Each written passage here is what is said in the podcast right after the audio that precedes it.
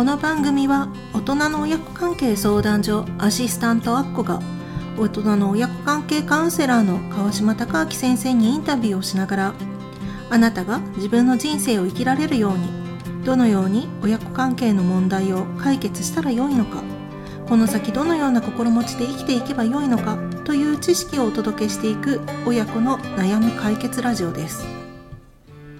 はい先生本日もよろしくお願いしますはい、お願いします。はい、本日、えーラジオネームりんごさんから寄せられた質問です。はじめまして。夫の母の行動で困っています。母は夫に干渉をしてきました。毎日電話がかかってきて何をして過ごしたか、何を食べたかなどを細かに聞いてきていました。夫は母の干渉が嫌だと言いながらいつも電話で答えて私はそれがとても嫌でした。私たちに子供が生まれてから母は夫から孫に干渉するようになりました。洋服おもちゃお菓子などを勝手に買ってくる。大きくなったらお医者さんになるんだよなどを吹き込んだり私の子育てのやり方にダメ出しをしてきて困っています。夫に相談しても無視すればいいからと解決しません。どう母に伝えたら分かってもらえるのでしょうか？というご質問です。はい、はい、干渉今までね夫さんへこの義理のお母さん干渉していたのが今度お孫さんが生まれたらお孫さんの方に干渉するようになったといううん、ことで、うん、このりんごさん困っているはい、と、はい。そうですね。うん、よくあるケースですよね。よくありますよね。はいどうしたらいいんですか？ねはい。まあいろいろやり方はあるんですけど、はい。まずは、はい。むその息子である旦那さんはいはいはい。が、うん。今どういう状況になっているのかっていうのをしっかりとうん。理解していくことが大事かなとうん。思います。まあこのケースお子さんがもういろいろ買ってもらってるそうですね。洋服おもちゃお菓子など勝手に、まあ、買ってきてくれたりまあイメージで言うと4歳5歳とかそのぐらいですかね。かもしれないですよね。で夫に相談しても無視すればいいからという言葉で解決が、まあ、ないと、うん、うん、ちょっとりんごさん辛いような状況。はい。はい。まずその旦那さんに知ってもらいたいのは、はい。はい。えっと、今まではうん。自分が我慢すればなんとかやり過ごせてきたうん。問題なんだかもしれないんだけども、はいまあ、それと同じことをやると、ん。その自分の妻うん。が傷つき、ん。じゃあ妻の精神状態が不安定になってくると、うん。相当にその子供に影響が出やすくなります。お母さんと子供はまあちょっとつ密な関係があるうん、子供の年齢によって、お母さんが重要なかその役割を持つ時代と、はい。お父さんが重要な役割を持つ時代は違うからはいで諸説ありますが、大体10歳以下は母親、思春期に突入すると、今度父親になってくるんだけども、なるほど。はい、はい。今だからまあ勝手なイメージだけども、お子さんが45歳なのであれば、母とおね、うん。奥様と、うん。はい、お子さんとの関わりが非常に重要、うん。ということを考えると、じゃあもうりんごさん悩んでるわけだからうん旦那さんあなたがそのしっかりと息子として母親に対して対応していかないと、妻であるりんごさんが、まあ、すごく傷ついてるよそうですよ、ね、ということなんですよね。でそれによってお子さんにも相当影響が出るよということなんですよ。これどう母に伝えたら分かってもらえるのでしょうかっていうところなんですがりんごさんがお母さんに伝えるではなくまずはだから一番効果が高いのは息子、自分の子供から言われることだから。はいはい。はい。それがまあ一つの目のパターンですね。はいでもう残念ながらりんごさんの旦那さんが、もうとにかく恐怖心が強くって問題回避、うん。はい、恐怖心が強くて問題回避する人って、もう無視しとけばいいよってよく言うんですああ。このまさに今の言葉。そう、はい。無視すればいいからはい。無視要するにあの傷つけられたくないと。うん。厄介だ。うん関わると面倒だって思あってるんですよね。そういうのは恐怖心が強い状態でなるほど。問題に向き合えない回避してる状態だから、はい。男の人はよくあるんです。はいはいはい。情けない。はい。ね男の人男の人なのにね。守ってほしいですよね。はい、私もこういうことたまにあるかもしれないですけどね。そうなんですね。はい。まあそう怖がりなんですよ、うんうんうん。そこを、ん。まあ強くって、もう話できないとかね問題に向き合ってくれないとすると、じゃあ今度頑張らなきゃいけないのはりんごさんだと思うんですよ。はい。子供を守るため。にうん。そしたらまあ角が立ってもしょうがないんじゃないかなと思うんですよ。まあ本当にだってしょうがないでしょ。まあできればこの夫さんがそうそうすれ一番ばはあの話をちゃんと聞いてくれてお母さんに伝えるのが一番なんですけど。そう。あの例えばその時にもね、問題回避の夫って、妻がこう言ってるからやめてくれとか言っちゃうんですよ。ああダメですね。妻のせいになっちゃいますね。それだダメなんですよ。はい。本当は、はい。俺は小さい頃から我慢してきた、でもこのまま同じようにしていると、俺の大切な家族傷つけられて壊されそうで嫌だ。うん。だからもう俺は我慢したくないからやめてくれって言わなきゃいけない。おー男らしいですね。そう。はい。そうだから、それをしてくれないと、いうことは、りん。ごさんが頑張るしかない。ああ。そうすると本当にお母さんとの関係がちょっと厄介にはなりますよね。なりますよね、うん、でも仕方ないことですよね。まああのリンゴさんにしてみたら子供を守るが大切ですからね。そうそうそうそう、はい。だ子供を守るっていう目的でどう行動していくかなんですよ、はい。それは例えば、じゃあ義理の父親がすごい自立していて、うん。良好な精神状態で、うん。じゃあ相談をしたら「あ分かった」と、じゃあ、あのー私に任せなさいとかって言って、全部整えてくれるんだったらいいけあども、あはいはいはいはい。なかなかそういう現実ってないんですよ。ないですよね。問題のある人のパートナーは問題あるから。はい。だって見て見ぬふりをしてきた部分がもしかしたらあるかもありしれないですよね。相当に。はい。だから、まあその頼れるのは、まずは実子である夫、うん。その次に義理の父親、ん。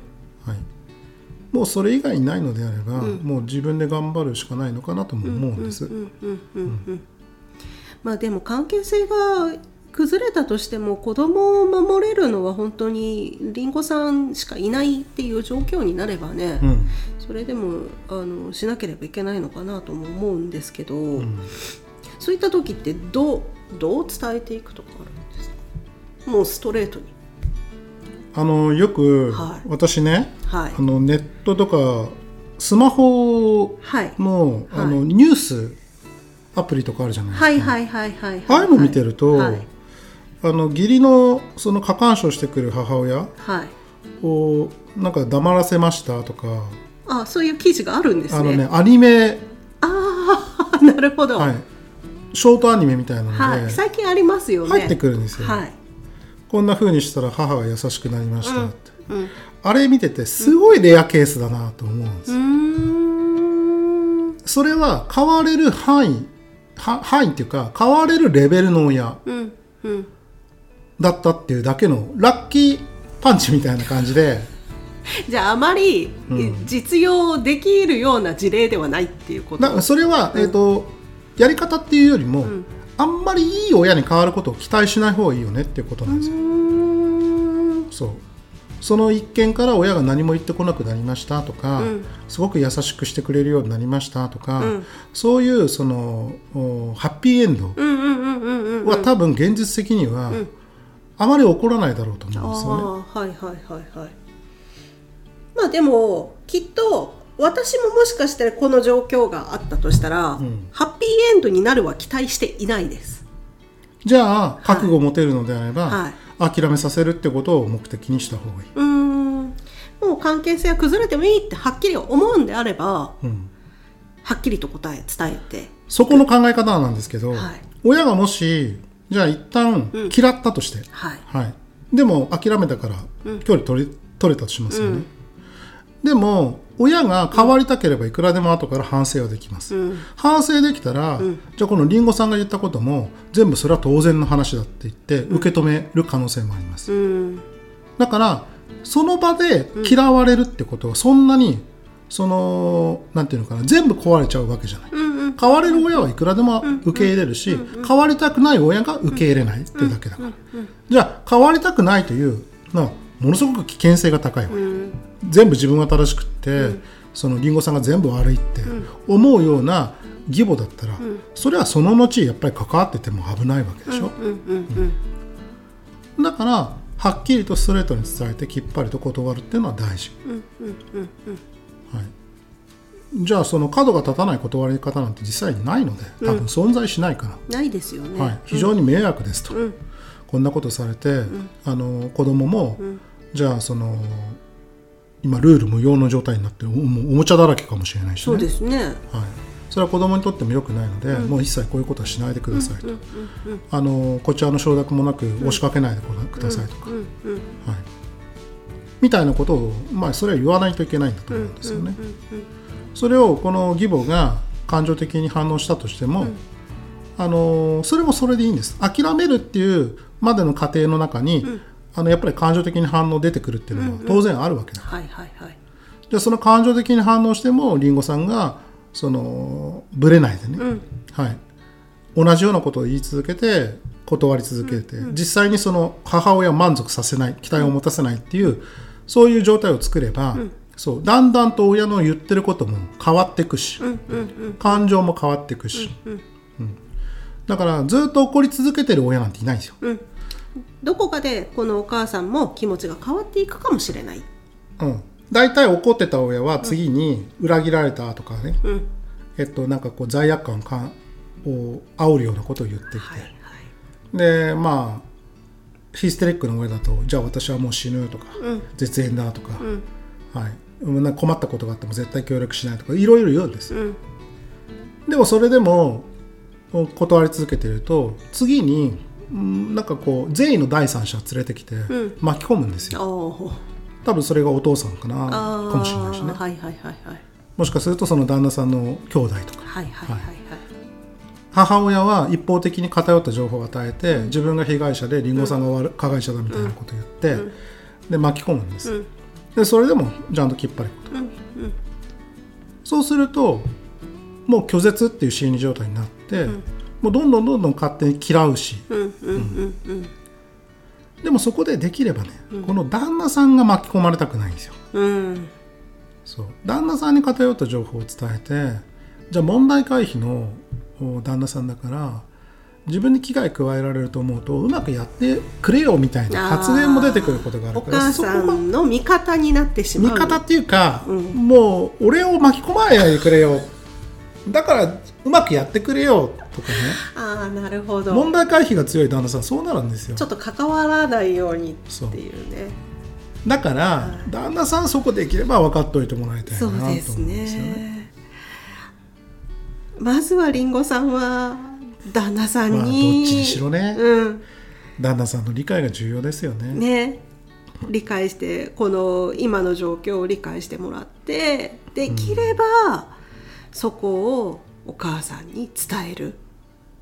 このラジオ、はい。もし可能なら旦那さんと聞いてもらって もし、まあ、旦那さんが問題回避する人なんて私決めてないですけど、はい。一般的なケースでね。はいもしりんごさんの旦那さんが問題回避をしてるんだったら、ちょっと怖いこと言いますけど、あの離婚に至るケースいっぱいあるんですよこういうケース、壊れてくるんです、守ってくれない夫から、じゃあ自分を守らなきゃいけない子供を守らなきゃいけないから、はい、もう信頼関係を持てなくて、お別れになるってケースがあるから、だから問題回避で無視しとけばいいって、それ使えない方法だから、はい、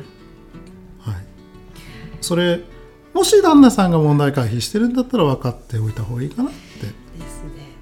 じゃあまずりんごさんこのラジオをうん。旦那さんと共に聞いて、はい。でじゃあどうしていったらいいのかっていうのを、うん。きちんとこう夫婦でね話をしてね。そう。